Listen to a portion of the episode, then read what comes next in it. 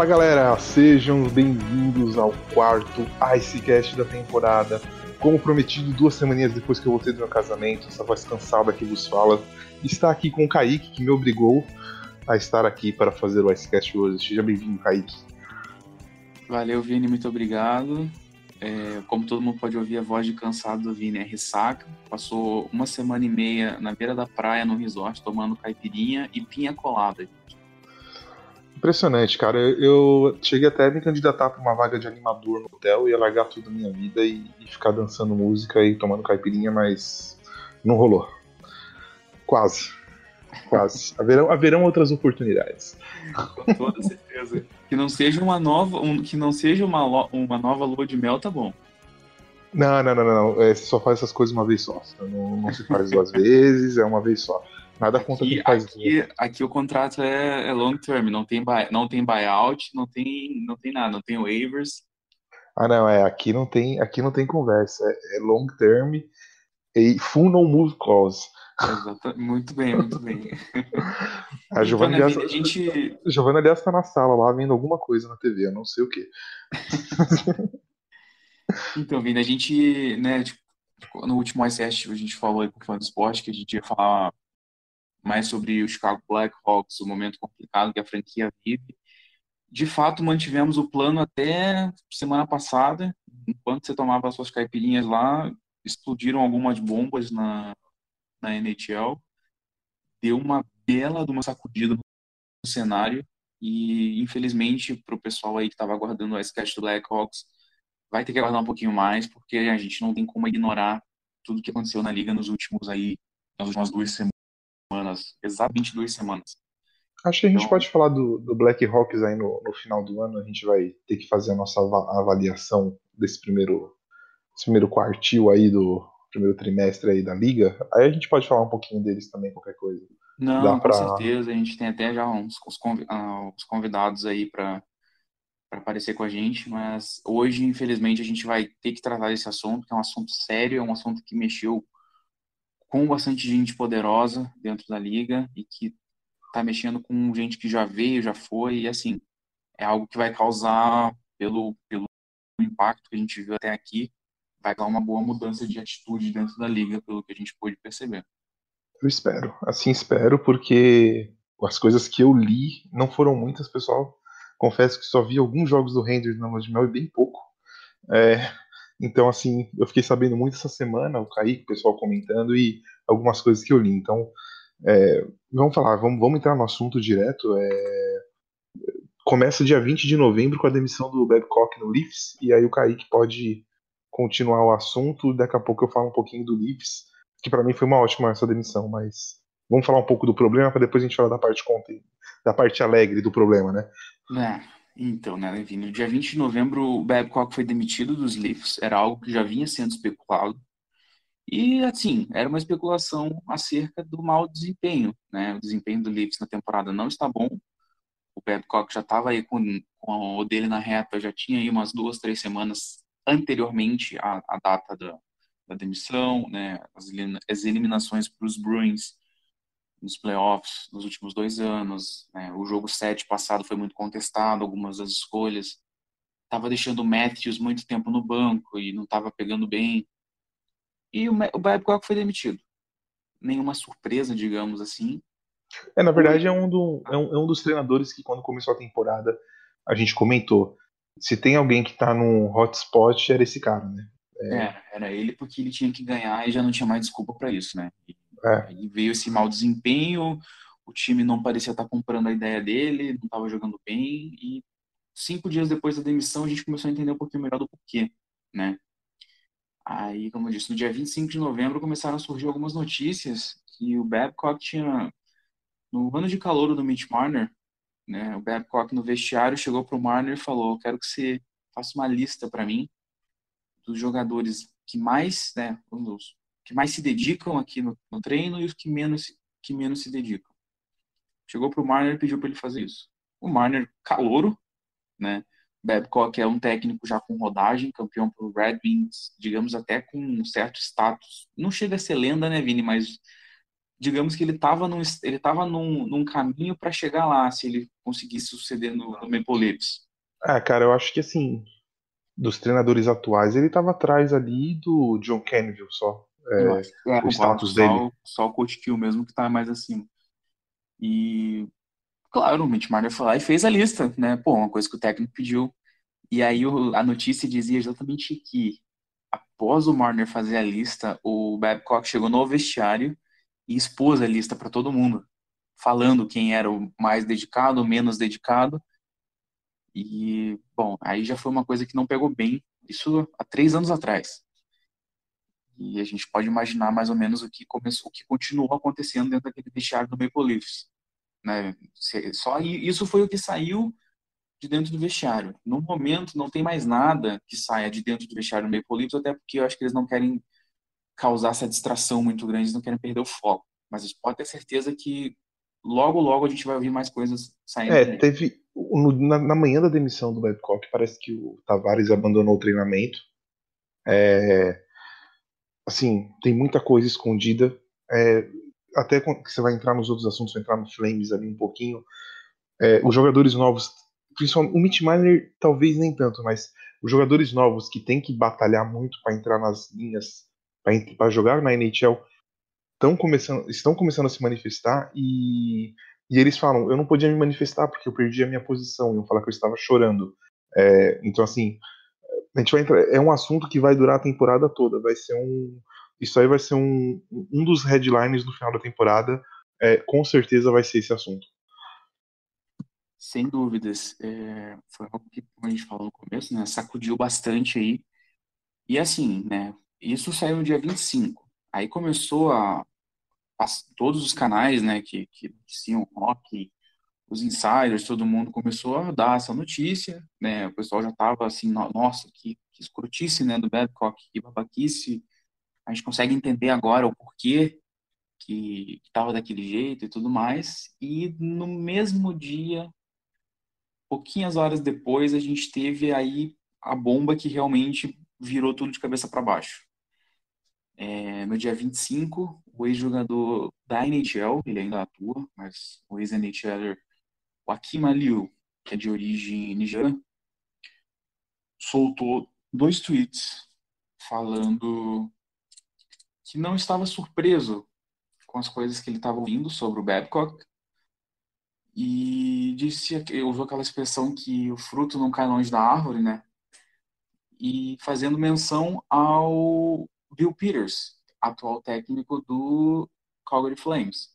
Ex-atual técnico, né? É, exatamente. Perdão, pessoal, ele já foi demitido. O, o ex-técnico do Calgary Flames, atual na época. E o Aliu fez acusações bem sérias contra o Peters, acusando o Peters de, o Peters de racismo. Disse que isso não no Calgary Flames, para ficar claro para o pessoal que está ouvindo a gente, durante o período em que o Aliu fazia parte do, do Rockford Icehawks, que é o time afiliado ao Chicago Blackhawks. Né? Na época, o Peters era técnico do, do afiliado dos Blackhawks, o, o Akim Aliu tinha sido draftado pelo Chicago, estava ali fazendo seu seu ano na HL, e que o Peters chegou para ele no vestiário, basicamente usou aquela palavra com N em inglês, né, que é uma ofensa racista das, acho que é a pior que a pior que existe. É, chamou, chamou ele de como se chamasse uma pessoa de preto aqui no Brasil. É, é com, com, cunho bem com, com cunho bem pesado. É, né? Bem a palavra, pesado. A palavra aqui no Brasil ela tem ela tem esse significado forte quando você usa de maneira de maneira ofensiva, né? Só que ela acaba às vezes passando batida. Nos Estados Unidos a palavra em questão a gente não, não vai falar, mas ela já é usada, ela é usada para isso a maioria sabe. Então, essa palavra no, a, nos Estados Unidos ela é usada para isso, né? A palavra com N. E que o Peter chegou e simplesmente largou aquela palavra no meio do vestiário, porque o Aliu gostava, o Aliu que controlava a música do time no vestiário, e o Aliu gostava de botar um hip hop para tocar. E que o Peter chegou para ele e falou que estava cansado de ouvir aquela música de negros, vamos falar assim, para não, falar nada é, ofensivo, chegou pro, pro Aliu no vestiário e falou que estava cansado daquela música de negro e algumas outras coisas e que queria ouvir outra coisa, né? E depois voltou e falou de novo mais ou menos a mesma coisa. Aí o Aliu até fala que podia ouvir um alfinete caindo no vestiário depois que o Peter saiu. E que ele saiu como se nada tivesse acontecido. É, é, bem é bem complexo porque você entra depois né o, o Michael Jordan né? Michael, jo Michael Jordan. Eu acho que fala Michael Jordan algo assim a pronúncia é... ele é tem um nome um pouquinho diferente. Ele acusa o Bill Peters de agressões físicas no banco de reserva e aponta agressão a, a outro jovem jogador que não é revelado. Uhum. E, aí, e aí desencadeia um monte de movimentos, né? uma sequência de o Rod de Armor confirma as agressões é, e enfim. É, o, pessoal... Brinder, o, o Moore, para quem não está situado, é o atual técnico do Carolina Hurricanes. Né? As agressões que o Michael Jordan fala contra o Peters aconteceram nos tempos de Carolina Hurricanes. O Peters era técnico do Hurricanes até duas temporadas atrás, se eu não me engano, né? E aí o Brendan Moore naquela época ele era assistente técnico e ele logo no dia seguinte ele veio dar uma entrevista. Claro que todo mundo já foi perguntar algo sobre isso. E o Brendan Moore chegou e já confirmou isso realmente aconteceu. Ele falou com essas palavras. Ele não quis, ele não titubeou, ele não tentou dar volta. Ele, ele com essas palavras ele disse isso definitivamente aconteceu. E aí começaram algumas outras outras informações acerca do que te, do que mais aconteceu dentro do Carolina Hurricanes, né? Aí o, o insider da NHL, o Frank Seravalli, ele conseguiu entrar em contato com o com o Jordan e com outros outros jogadores da época que também que confirmaram a agressão, confirmaram né, a acusação do, do Jordan. E o Seravalli, pelo que eu consegui entender, ele conseguiu entrar em contato com o outro jogador que foi agredido, só que esse outro jogador, muito provavelmente ele ainda está no time, então ele não quis se identificar, pediu para permanecer anônimo. É um e aí, é um golpe, né? É, foi virou tudo. Aí realmente foi quando virou tudo de cabeça para baixo, né? Aí começou a ver uma pressão imensa. O, o GM dos Flames, o Brad Trilliving, se manifestou já no dia seguinte às acusações do, do Akin Aliu, né? Eles afastaram o Peters. No momento das acusações, no momento do tweet do Aliu, estava tendo jogo até, era Calgary Penguins, eu lembro que eu estava assistindo. E do nada o tweet pipocou e começou a, a dar toda a repercussão. E, obviamente, dois, é, três dias depois, no dia 29, o, o Bill Peters se demitiu. É, e aí eu vou abrir um parênteses, antes de passar para você, que aí é a minha opinião aqui, né, para quem quiser discordar, mandar alguma coisa para a gente nos perfis e tudo, mas é a minha opinião. O Calgary Flames se queimou um pouquinho com essa situação, porque você tem acusações seríssimas de racismo e agressão, né? Não são coisas leves. A gente sabe como a, as ligas hoje em dia estão tentando combater esse tipo de preconceito, né? O racismo, a homofobia, e você ter acusações sérias dessa forma. É, as acusações foram confirmadas por outros atletas que estavam presentes, por outros dirigentes, como no caso do, do Brinda Moore. E o Calgary Flames, ele fez, ele buscou todos os métodos legais para poder se livrar do contrato do Peters e não ter que pagar. Eu acho que quando você tem uma bomba dessa na mão, que está comprovado que houve um abuso, como houve no caso do Peters, meu amigo, dinheiro não faz diferença. Seja um dia e meio ou dois, você chega e demite. Sim, eu concordo com você. Você demite e depois você busca em vias depois legais. Você, depois você vê, você demite. E assim, e assim, vamos ser sinceros. Tudo bem que o Calgary não é um mercado grande, né? Não é um mercado que, que nada em dinheiro igual Toronto, Montreal e tal. Mas é, restava pouco mais de 2 milhões de dólares no contrato do, do Peters para ser pago, sabe? É, ah, mas o Peters não pode ser demitido por coisas que ele não fez no Flames. O Flames estava buscando um método legal. Não, amigo. Se o Calgary Flames quiser demitir o técnico, ele demite a hora que ele quiser e só basta pagar o valor que tem que ser pago. Sim. Time, qualquer time pode demitir o técnico em qualquer momento sem dar nenhuma justificativa. Você demite, paga o contrato, tchau. Foi o que aconteceu entre Toronto e o Babcock. Foi demitido e acabou. E, e digo mais, é, com essas acusações gravíssimas, eu não duvido que tenha algum dispositivo no CBA que eles consigam, depois de demitir, não ter que pagar esse treinador. Eu não duvido que deve ter algum, é, algum mecanismo ali que dá para tirar essa. A questão é, você não pode ficar segurando, assim como o GM do, do Carolina, que sabia das agressões do Bill Peters também, na época do, do, do Hurricanes também, nunca fez nada. É, o, o, novo GM do, do Carolina falou que se fosse na época dele não, não ia ter discussão. A demissão era a primeira reclamação, o cara estava demitido. Então, assim. Sim, e aí é... é... um outro, era um outro ponto que a gente que entrar, né? Que o Ron Francis, ídolo do Carolina Hurricanes, do Pittsburgh Penguins, que era GM na época, foi informado pela a liderança entre os jogadores, né? Os líderes ali do vestiário, o capitão, os alternates, foram até o, o Ron Francis na época falaram das agressões do Bill Peters contra, o, contra esses dois jogadores e o Ron Francis não fez nada. Aí, nessa semana agora, o Ron Francis soltou uma notinha lá oficial dizendo que fez o que tinha que fazer, que, tinha, que informou o dono do Carolina Hurricanes sobre isso e que o dono sabia. Quando, e aí o dono do outro lado soltou que não sabia de nada, que o Francis não falou, então, ninguém assim, vai pegar a bomba, né? Ninguém, ninguém vai assumir agora. Ninguém quis pegar, ninguém quis assumir e ficou por isso. E aí a gente teve alguns, algumas, algumas notícias, né, de alguns insiders falando que essa decisão do Francis de não demitir o Pires gerou uns conflitos, uns conflitos grandes dentro do vestiário do Hurricanes. Teve gente que ali que tipo encerrou assim, laços, né, de muitos anos dentro do Carolina Hurricanes que foram encerrados, que foram afetados por causa dessa decisão do Pierce de não demitir o, dessa decisão do Francis de não demitir o Peters na época. É, é, isso que eu sempre falo às vezes que a gente a gente vê muita torcida do Islanders reclamando do, do Tavares saindo para o Maple Leafs. Não que tenha alguma coisa a ver, mas a gente nunca sabe o que se passa dentro de um vestiário.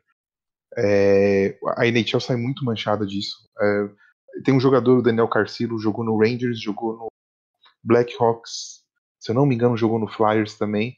E ele tem, é um jogador agitador, briguento, mas é, um, é uma pessoa que está lutando muito pelos direitos dos jogadores agora que ele se aposentou.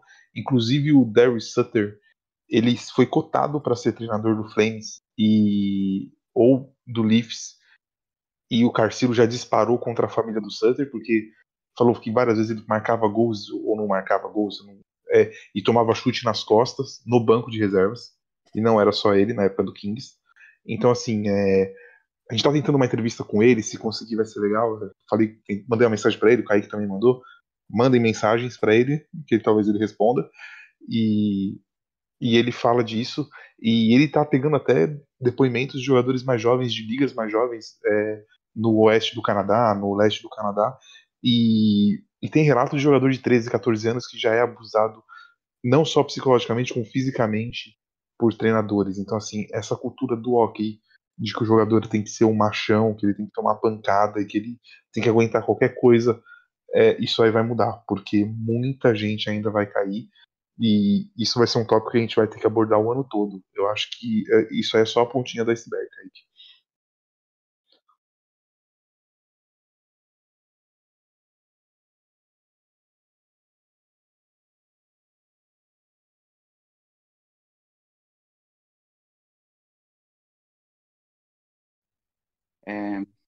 Com certeza, é, Babcock e Peters são só a pontinha realmente desse iceberg. A gente vai ter muito mais.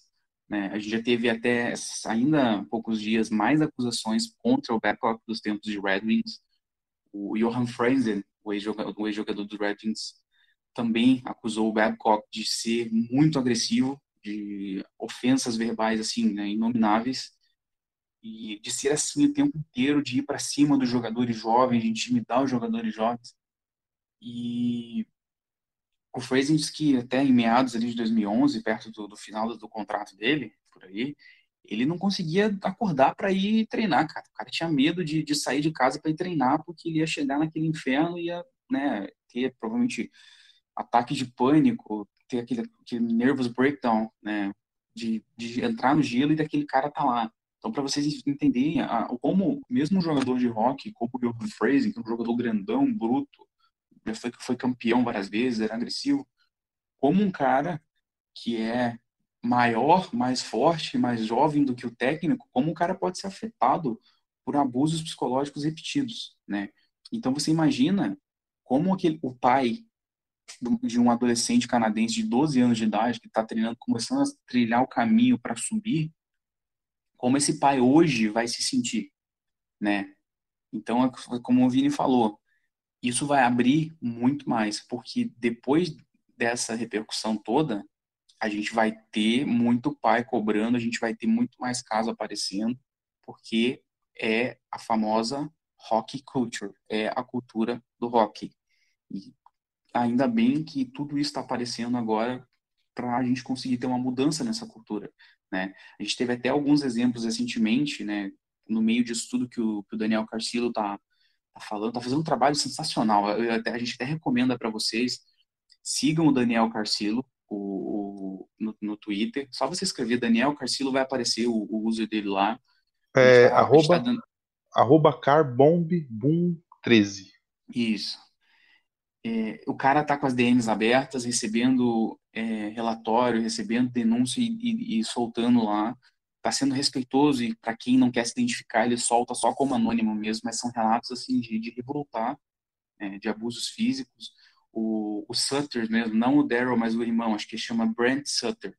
Os Sutters, né, para só situar o pessoal, eles são uma família muito tradicional no rock, né, Vini? Os Sutters todos foram jogadores e basicamente todos viraram técnicos. Na, uns são na Western, o Daryl Sutter chegou a ser técnico dos Kings, foi ele que foi o campeão dos Kings em 14, né? E 12 também. É. Então, assim, é uma família tradicional no rock. Então, essa essa que o Carcelo trouxe sobre os Sutters deu uma balançada boa também. Aí a gente sempre tem o pessoal que vai defender, que vai dizer que os Sutters foram maravilhosos, não sei o quê, mas assim, a gente sabe que existe aquele jogador que fica embaixo da asa do técnico o tempo todo, né? Então, não é, é o, o Só para fechar esse assunto, o Chris Kellius também comentou, ele confirmou as acusações que o Johan Freisen fez. É, e a gente vai trazer mais desse assunto, né? É, a gente vai trazer muito mais ainda do que vai rolar. E falando de Babcock, assim que Babcock saiu, Toronto Maple Leafs ganhou quatro partidas e perdeu duas. E neste momento joga contra. está empatando com o Colorado Avalanche. É, o novo treinador é o Sheldon Keefe. É, quem acompanha a gente há muito tempo sabe que quando no Icecast, antes dele contratar, antes do Toronto contratar o Babcock, eu já queria o Shannon Keefe. Quando o Rangers foi contratar um treinador, eu também queria ele, porque é um treinador da, da, da HL, é, um treinador que consegue fazer um mix de, das estatísticas avançadas e, e as, não, as estatísticas avançadas e o que o jogador entrega no gelo. Então é, é um treinador bem moderno, apesar de novo, e para mim, assim, o Maple Leafs acertou em cheio, já conhece toda a farm, tanto a que subiu quanto a que tem para subir do Leafs.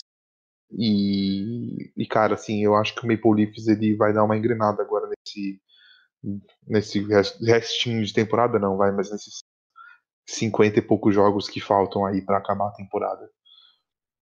Sim, é, foi a escolha óbvia, já vinham pedindo, né, o, o O'Keefe desde quando o Babcock estava balançando, como você falou, um cara que conhece a, a forma deles, foi o cara que desenvolveu Marner, Nylander, Matthews não, porque o Matthews veio direto, né, Marner, Nylander, é, Kapanen, passaram, passaram pela mão ali. dele, passaram pela mão dele ali no, no Marlies, conhece esses, esses rapazes, tem uma metodologia, uma metodologia de trabalho nova, que é uma coisa importante também, o Babcock estava com uma metodologia muito atrasada, muito presa. E acho que foi a escolha certa para o Toronto. Vamos ver como vai seguir. O Marner está retornando de lesão também, ficou afastado um tempinho. É, o time do Leafs todo, né? Que tinha bastante gente machucada, retornou é. essa semana aí. Então eu acho que foi a escolha certa para o Maple Leafs. Ah, depois de tudo isso, então, né? A gente realmente consegue entender todo o inferno que esses caras estavam passando, porque se ele fez isso com o Marner três anos atrás, cara, ele estava fazendo isso durante todos esses anos com mais gente, ele estava sendo o cara agressivo com mais gente. O cara que é assim, ele não para de ser assim. A gente, não adianta, ele não para, ele vai, ele foi assim. Isso é, é, é tipo, é igual agressão, relacionamento agressivo. Começa com, ah, é uma palavrinha aqui, é outra ali, não foi sem querer. Cara, isso aí para virar uma agressão é, é um dois, assim, é, é igualzinho, é a mesma coisa. Ah, tá fazendo por proteção. Ah, ele não quis dizer isso. Ah, ele exagerou no tapa. Não é assim, cara. Agressão é agressão e tem que é, ser levado a sério. Agressão é agressão, cara. Não tem, não tem que diminuir. É, a gente, claro que a gente, a gente já tem aí aquela galera que adora falar que, ah, isso é rock, ah, jogador de rock, fica falando em snowflake.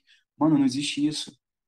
Você tem uma relação, você ser atleta não te dá, não é uma coisa que habilite você a ser abusado psicologicamente ou fisicamente só porque você joga um esporte que é um esporte, de certa forma, violento. Você tá ali, você tá ali sob um contrato de trabalho, e contrato de trabalho nenhum nesse mundo dá o direito de você ser agredido, sabe? Então, essa galera, assim, e aí eu falo direto aí para uns que vão saber para quem eu tô falando, não me importa nem um pouco, se estiverem ouvindo. Vocês têm que tirar a cabeça, assim, eu peço perdão ao nosso ouvinte, mas vocês têm que tirar a cabeça de dentro do rabo de vocês.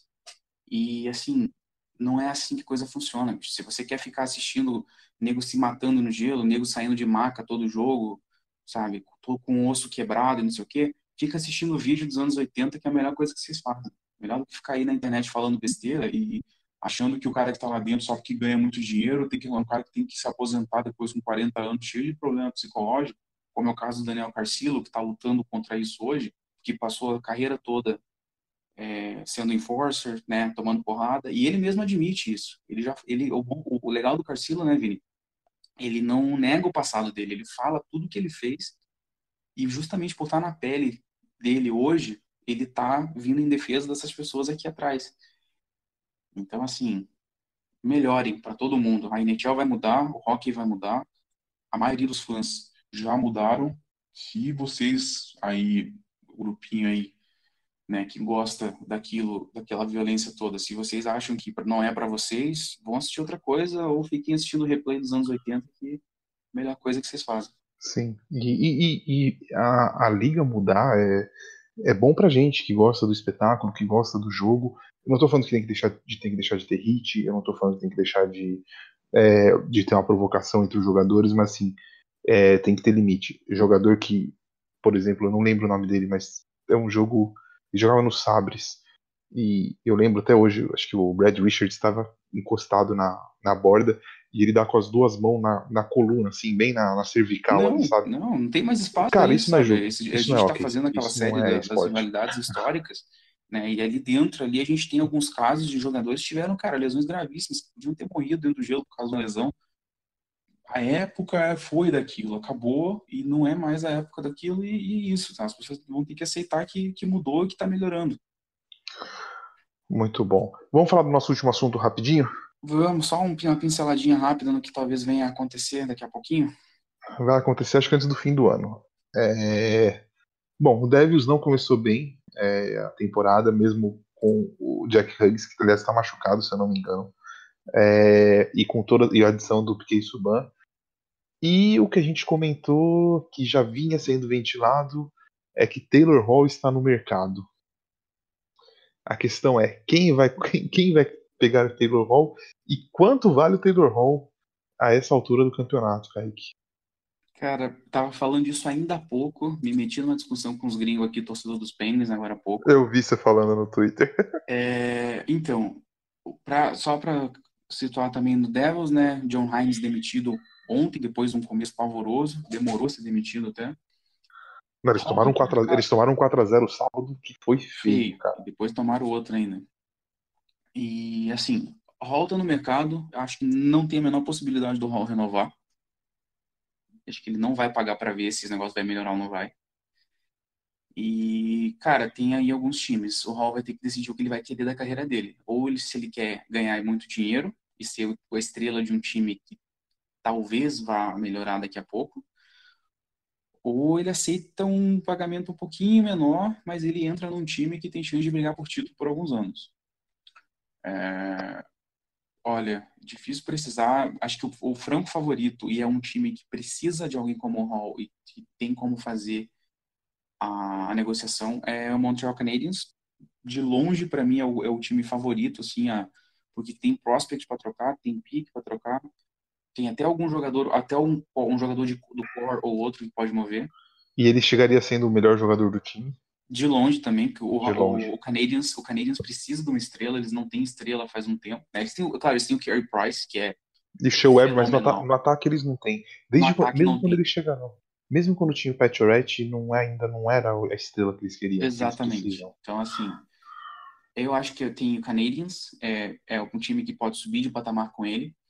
E o que eu tava discutindo ali, cara, para mim é uma troca que, assim, é, você acompanha a liga há mais bastante tempo, você vai, você vai fazer o, o link. Tá com um cheiro, tá com um cheirinho daquela troca Phil Castle em 2015, cara. Tá muito, muito cenário parecido. O, o único ponto, né, eu até vi estava conversando com os gringos lá, é, é que a troca do Castle foi de divisões diferentes. Eu não sei até onde o, Niger, o, o Devils vai fortalecer o Penguins. É a única, é, é a minha única dúvida disso. Para mim, o, o, franco favorito hoje seria o San Louis Blues, que perdeu o Tarasenko, e o Colorado Avalanche, se quiser, né? Porque o Colorado Avalanche é, é fresco para troca, né? É, não, mas... o Colorado tem total condição também, mas é, a gente sabe que é um time que não, não costuma se mexer tão, de forma tão grande assim no mercado, mas tem condição e acho que seria incrível.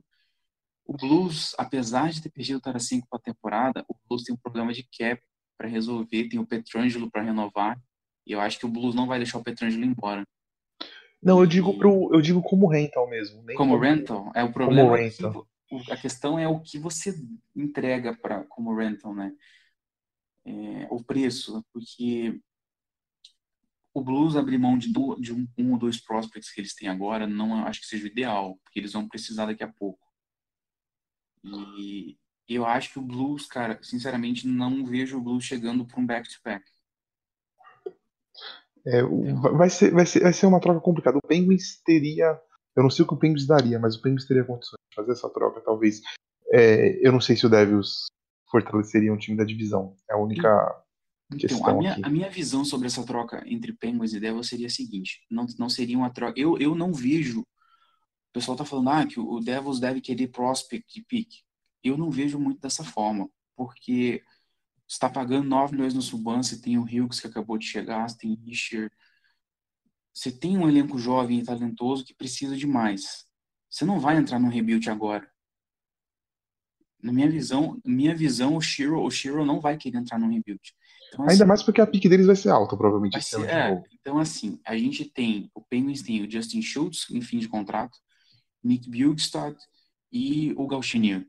São três jogadores que vão virar o UFA são core players que no Devils poderiam cair para preencher as lacunas que vão ser deixadas por alguns veteranos que vão estar tá saindo. Por exemplo, o Andy Green está indo embora, provavelmente.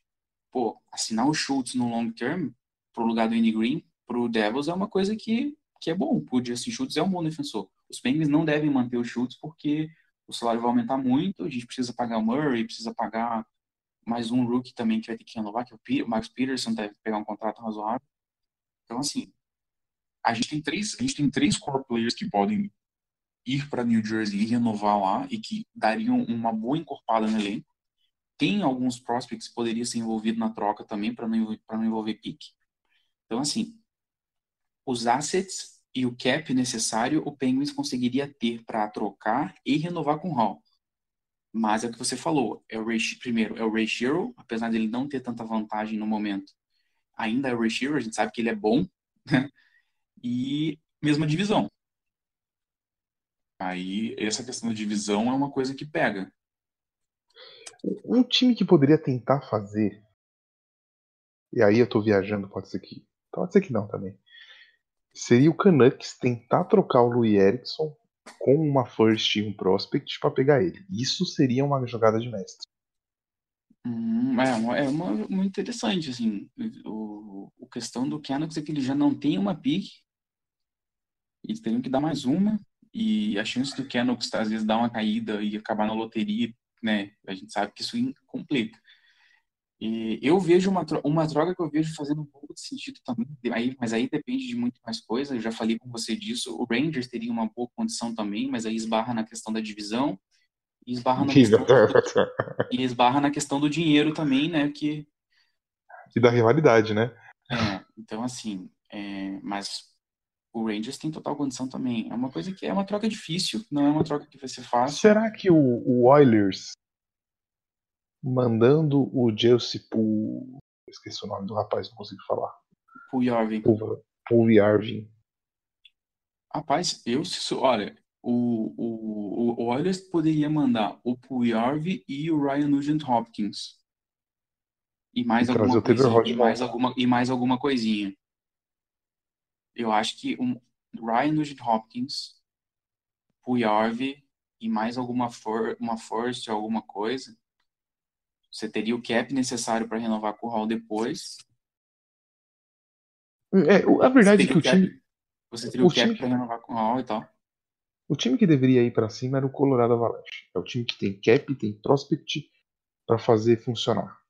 Sim, sim, mas é o, é o eu, acho, eu acho que é o melhor posicionado. O Avalanche ele, ele encontrou um bom balanço até, né? Mesmo com as lesões recentes, eles encontraram um balanço e ficou interessante de ver a troca a troca que eles fizeram com, com o Toronto deu muito mais para eles por enquanto do que pro, pro Toronto. Eu acho que eles não vão tentar se mexer dessa forma.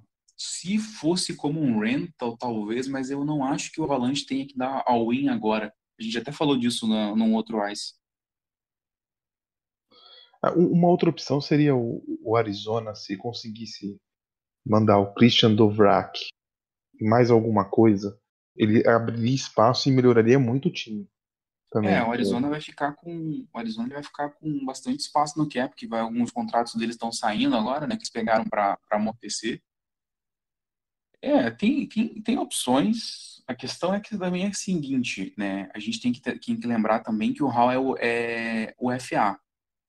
Então, algum, o time que alguns times como Arizona, é, times mais times um pouco mais fracos que vão buscar subir de patamar com o Hall, eles só vão aceitar a troca com a renovação engatilhada, porque senão os caras dão alguma coisa, o Hall vai e sai para não FA e os caras ficam de mal abanando. Então, assim, tem times que é só com uma, com uma renovação. Acho que a maioria vai ser só com uma renovação engatilhada. Não, é. Para arriscar, teria que ser o Penguins, teria que ser o San Luis.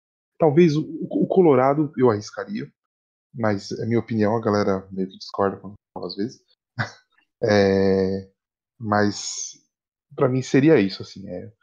Bom, cara, o Icecast foi tá bom. Né? Por hoje tá bom. Hoje tá, minha é, voz tá ouvindo. A gente hoje. vai sobre, assim, só para um, um, um insightzinho pra galera.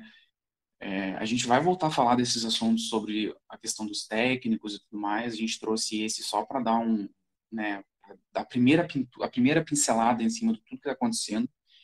Muito provavelmente daqui duas semanas já, a gente já vai ter muito mais coisa para falar sobre isso também. E, bom, não sei se eu preciso me desculpar com isso, Vini, mas o pequeno rant que eu dei ali atrás falando direcionado a um certo, a um certo público é, você não tem que se desculpar não, Kaique. Eu acho que o mundo está mudando. É, as pessoas que estão insatisfeitas são, é minor, são minoria, graças a Deus. É, não, é, eu vejo isso em, vários, em diversos campos, em, em, diversos assuntos e várias coisas que eu vejo. Eu acho que, se Deus quiser, a maioria está pensando do jeito correto e quem está insatisfeito pode ficar insatisfeito. É, são pessoas e, e o esporte é saúde, né? Sempre me perguntam a luta você acha esporte? Eu não acho esporte. Você, quando você entra, a sua função é deixar o outro cara desmaiado no chão, isso não é esporte. Pode ser divertido, pode ser uma luta, pode gostar, mas não é esporte. E eu espero que a liga mude e, e mude para melhor, porque um dos meus orgulhos é falar que eu gosto de NHL e eu espero que esse tipo de atitude que aconteceu nessas semanas que foram divulgadas não voltem a acontecer. É, assina embaixo tudo que você falou. É, hoje meu, um dos meus maiores orgulhos é poder ter esse alcance que eu tenho junto com você, junto com as meninas, tudo que a gente faz, o pessoal aí da, da hashtag, né, o pessoal do Puck, Rock Fanático, NHL, todos os, os perfis, acho que todo mundo tá sempre está unido aqui nessa mesma causa que é divulgar o esporte, falar do esporte, e ninguém gostou disso, ninguém ficou satisfeito, todo mundo ficou enojado de verdade, e tá todo mundo aí divulgando notícia e todo mundo ajudando a, tentar combater cada vez mais isso. Então, é o que você falou, acabou o espaço dessas coisas, acabou, nunca deveria ter existido, mas infelizmente existiu um espaço para essas coisas acontecerem, que a partir de hoje esse espaço não exista nunca mais, que, que tudo e que realmente a liga vá numa nova direção, como o Akin Liu falou, né, quando ele saiu da, da reunião com o Gary Bettman, que ele teve nessa semana, que ele teve o sentimento de que coisas grandes e positivas estão vindo, e que seja assim. Com certeza. Bom, galera, a gente fica por aqui. Desculpem a voz cansada. É por pouco tempo. Abraço para Bruna, para Laura, para Melissa, nova integrante do grupo. Quem que eu tô esquecendo? Bianca, é... Natália. Bianca, Natália. O Davi, Cruzeirão, Davi. Já era, viu? Cruzeirão já era, Davi. Ai, ai, ai. ai. É isso, e galera, sigam uma... a gente lá. Vai lá, Kai, finaliza aí. Não, não, siga a gente nas redes sociais, arroba NHL Brasil no Twitter, NHL Brasil Oficial no Instagram. Estamos quase chegando a mil seguidores no Instagram. Né, projetinho nosso de um pouco mais de um ano aí, então deem aquela força pra gente lá no Instagram. Facebook também, NHL Brasil. E sempre ligado, divulguem o Icecast para todo mundo. Se você gostou, sintam-se à vontade. Se tiver alguma crítica, sintam-se à vontade para falar com a gente via Twitter, via Instagram, mandar suas, suas sugestões. E em breve a gente está de volta. Aquele abraço, até a próxima, Vini. Falou!